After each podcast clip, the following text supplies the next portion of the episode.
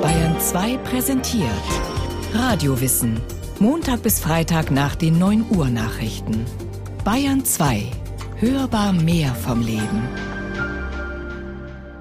17. Februar 1904. Das Mailänder Publikum ist ergriffen. Die süße Geisha Cho-Cho San, auch Madame Butterfly genannt, sie gibt sich dem fashion-amerikanischen Marineleutnant hin, der sie soeben geheiratet hat. Oder sagen wir, gekauft. Natürlich, das kann nicht gut ausgehen. Butterfly bringt sich um im letzten Akt. Der Leutnant brach ihr Herz.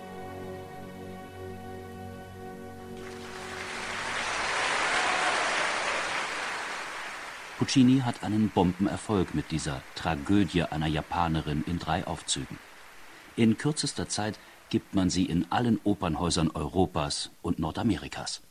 Madame Butterfly schwimmt ganz oben mit auf einer Modewelle der westlichen Welt, dem Japanfieber.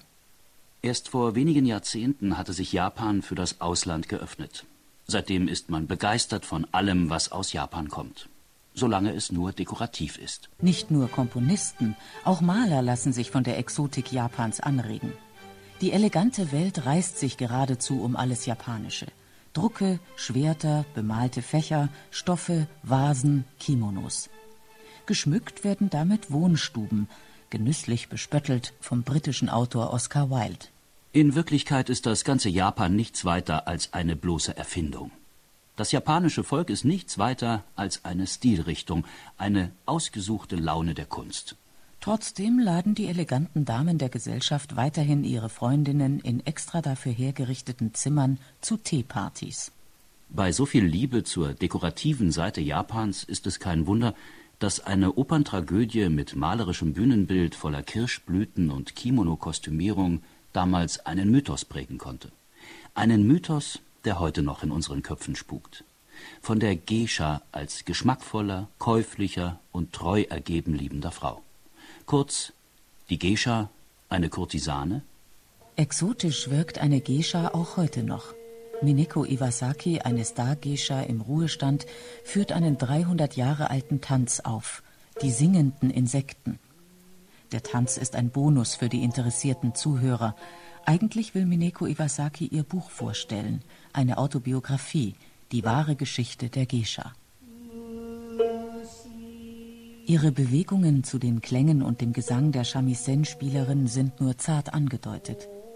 Sie trägt einen Kimono in gedeckten Farben und hat ihr Haar zu einem schlichten Knoten aufgesteckt. Das Gesicht bleibt unbewegt. Von Puccinis tragischer Madame Butterfly hat Mineko Iwasaki nichts.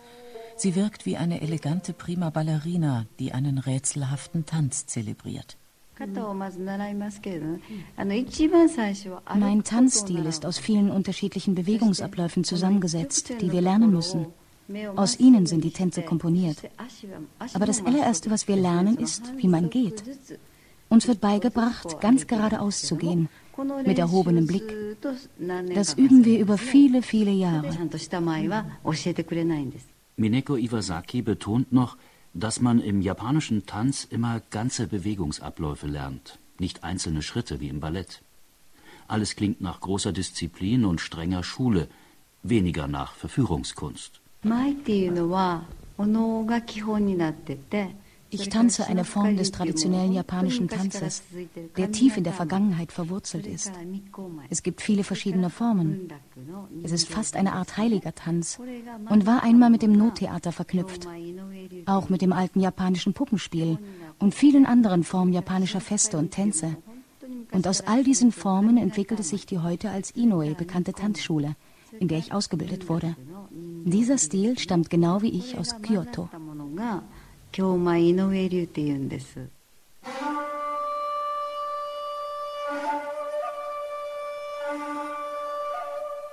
Kyoto, mitten auf der Hauptinsel Japans gelegen, war vor mehr als 1000 Jahren in einer langen Friedensphase der Heian-Zeit die gerühmte Kaiserstadt des Alten Reiches.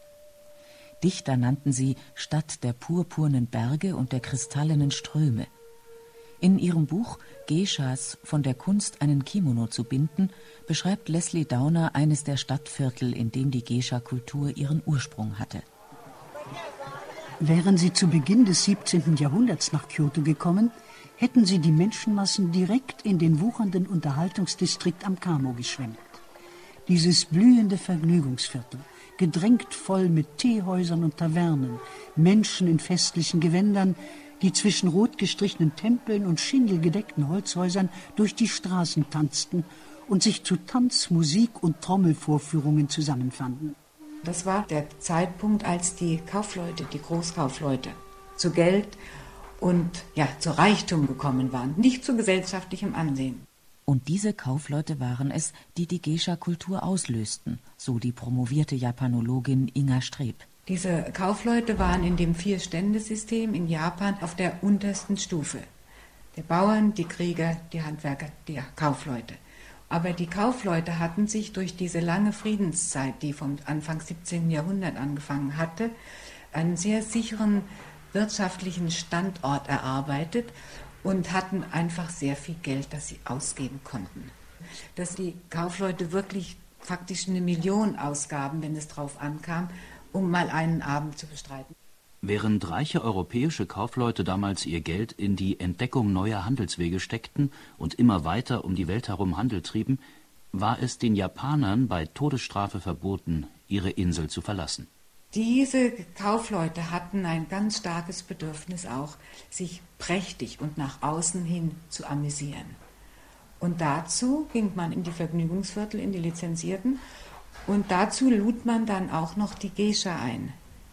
Also man hatte dort die sogenannten Kurtisanen, also die Prostituierten, aber als extra Unterhaltung wurden noch Unterhalterinnen eingeladen.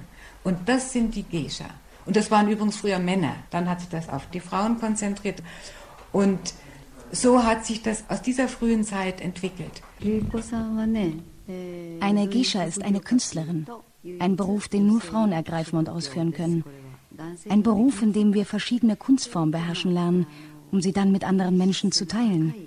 Wir sind in Musik genauso ausgebildet wie in Kunst und Tanz. Also sind wir Künstlerin, Musikerin und Tänzerin in einem. Unser Beruf ist es, das so zu tun, dass die anderen es genießen können. So verdienen wir unser Brot. Für jeden Japaner ist das schon an ihrem Namen zu erkennen.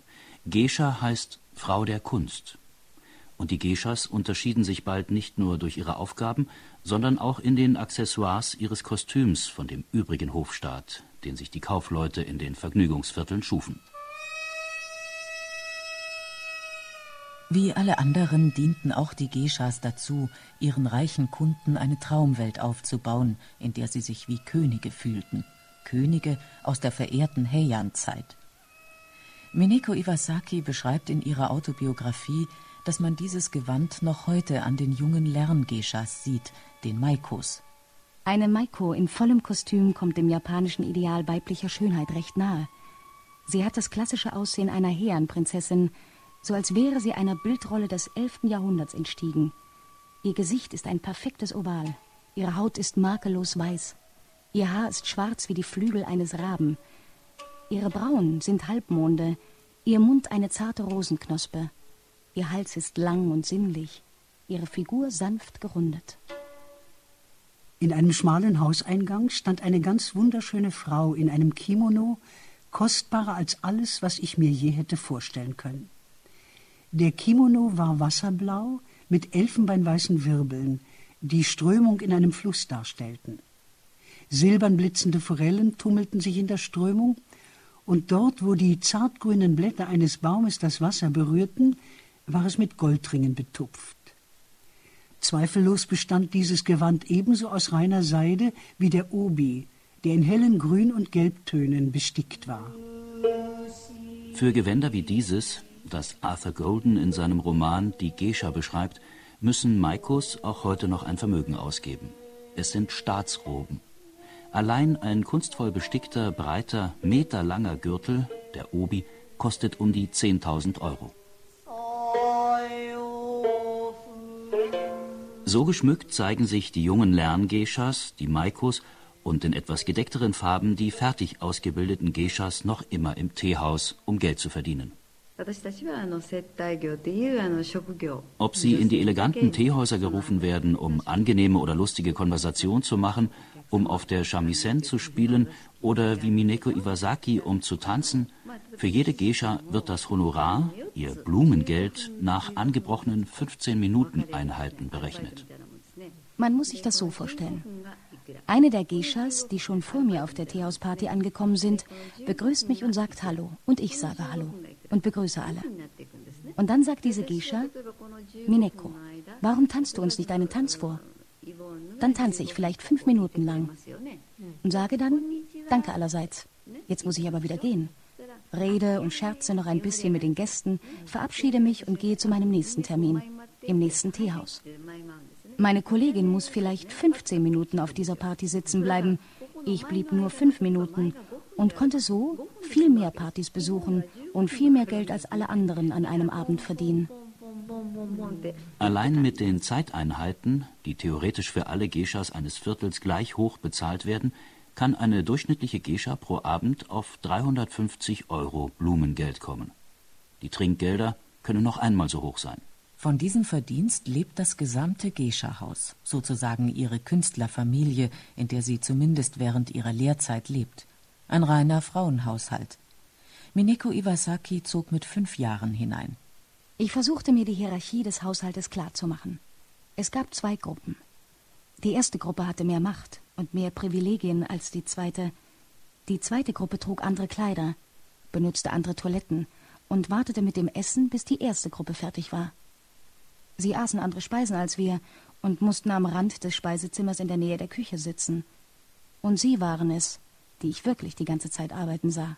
Die Mutter und die Tanten aus der privilegierten Gruppe des Gescha-Hauses kümmern sich um die gesamte Karriere der Geschas.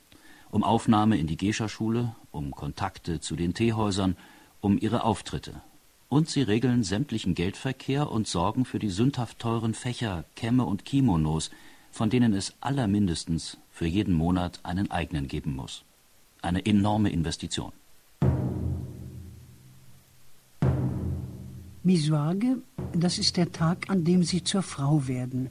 Bis zum Verbot der Prostitution im Jahr 1958 war die Misuage eine Möglichkeit für ein Geisha-Haus, etwas von den enormen Kosten für die Ausstattung einer jungen Geisha, einer Maiko, wieder hereinzubekommen. Gegen eine hohe Geldsumme wurde die Maiko mit ungefähr 14 Jahren zur Entjungferung an einen Mann verkauft. Zur Misuage. Für eine Nacht. Ältere Geishas schildern es als gängiges Ritual. Er kam nie wieder. Manche Kunden waren Misuage-Spezialisten. Meist waren sie ehrenwerte, alteingesessene Bürger, reich und alt. Die Misuage ist wirklich furchtbar, aber danach werden sie gefeiert. Jeder gratulierte mir und ich gab jedem ein kleines Geschenk. Meinen Lehrern und den älteren Geschas brachte ich kleine Leckereien. Es war kein bisschen peinlich, es war normal.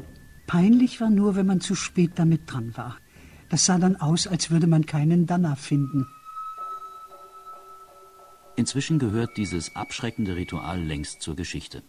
Aber den Danner, den männlichen Gönner, der die ausgebildete Gescha finanziell unterstützt, und sich mit ihr wie ein Mäzen, manchmal auch wie ein Ehemann für viele Jahre verbunden fühlt, den gibt es noch immer.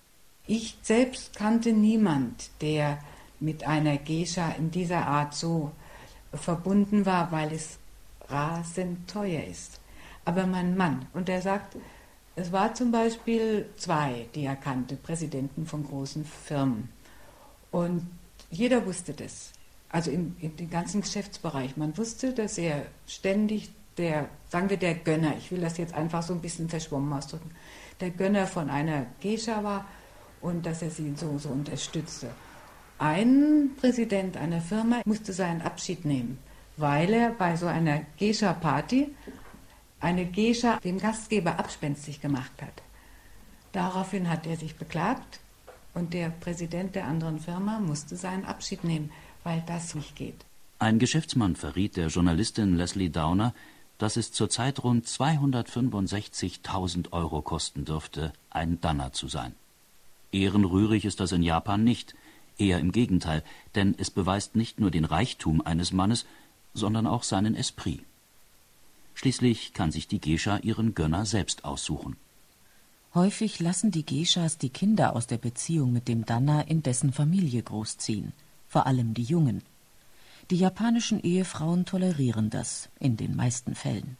Die Beziehung der Eheleute untereinander ist vielleicht insofern anders, als es in Europa ist, weil bis zum Krieg sowieso und auch heute noch die Ehen arrangiert wurden. Das heißt, es sind keine Liebesheiraten mehr in dem Sinn, wie man das hier sagt, so dass man gemeinsam eine Familie aufziehen will und die Kinder und die Nachfolge sichern und dass man ein fröhliches und gutes Leben zusammenführen will. Aber diese starke Betonung auf Liebe, Liebesbeziehung, dann sagt man in Japan, wie man das früher hier auch sagte, das kommt mit der Zeit oder es kommt nicht. Ehefrau und Gescha konkurrieren bis heute nicht miteinander. Die traditionelle japanische Gattin tritt nicht in der Öffentlichkeit auf. Nein, aber das ist nicht nur wegen der Gescha. In Japan werden nie Ehefrauen zu irgendwelchen Vergnügungen eingeladen. Zu allen Gelegenheiten, die geschäftlicher Natur sind, werden darum heute noch Geschas geladen. Zu festlichen Banketten, wenn Spitzen aus Wirtschaft oder Politik sich treffen oder bei vertraulichen Vorabverhandlungen zur Auflockerung der Stimmung. Das klingt, als wäre Gescha ein idealer Beruf, um Kontakte in die reiche Welt zu knüpfen. Trotzdem arbeiten immer weniger Frauen als Gescha. In Gion, dem schicksten Gescha-Viertel von Kyoto, sind es heute noch 106. Vor 100 Jahren waren es noch 2500. Natürlich werden heute keine japanischen Mädchen mehr aus Geldnot von ihren Eltern an Gescha-Häuser verkauft, wie das früher üblich war. Aber könnte es nicht manchmal ratsam sein, seine Tochter im strengen Gescha-Haus erziehen zu lassen, um damit ihre Heiratsmöglichkeiten enorm zu verbessern? Inga Streb hat sich bei ihren japanischen Bekannten erkundigt. Die haben eigentlich sehr eindeutig reagiert. Ein älterer Herr, also ein Präsident einer Firma, der hat gesagt, niemals, nie und niemals und es gab auch zwei jüngere Frauen, also in den 30ern, die auch gesagt haben, sie würden auf jeden Fall versuchen, der Tochter das auszureden. Auch Mineko Iwasaki hat ihr Geisha-Haus 1980 geschlossen und geheiratet. Der Beruf der Geisha ist im heutigen Japan eindeutig im Abwärtstrend. Aber in Europa gibt es inzwischen neue Fans der Geisha-Kultur. Zum Beispiel drei junge Frauen in Deutschland, Schauspielerinnen und Musikerinnen. Seit drei Jahren treten sie in Deutschland auf als die bayerische Gescha. Was sie interessiert, sind die Parallelen von japanischer und bayerischer Kultur. Und sie bedienen sich nicht nur wie zur Zeit des westlichen Japanfiebers der dekorativen Elemente. Die jungen Frauen interessiert die Arbeit der Gescha. Das ist durchaus das Berufsbild. Es geht eben um Gast geben, um auf einem Fest sein, um Konversation machen, sich gebildet unterhalten, aber eben auch Künstlerin sein, Musik machen, tanzen und sich dabei auch noch schön anziehen, sich tolle Haare machen, sich schminken, aber eben auch eine Figur sein, die eben nicht so antouchbar ist. Ich glaube schon, dass man vor einer Geisha auch Respekt haben kann, wenn da jemand sitzt in so einer Verpackung, und das ist ja in Japan total wichtig, Verpackung, also Geschenkverpackung. Es ist ja auch so, da sitzt so ein, so eine, irgendwie ein eine, Geschenk. Ein Geschenk sitzt da, ja. Und das, also das finde genau, das ist. Aber genau. das trotzdem selber, das, das Geschenk, das selber bestimmt, wann es ausgepackt wird. Ja. Also es ist natürlich eine idealisierte Vorstellung von der Geisha. Aber bei uns ist es dann schon eher, dass man, auch wenn man sich gebildet unterhält, trotzdem auch erotisch sein kann. Und was hier ja oft so, entweder du bist schlau oder du bist sexy. Und das ist halt schlau und sexy. Super, wir sind schlau und sexy.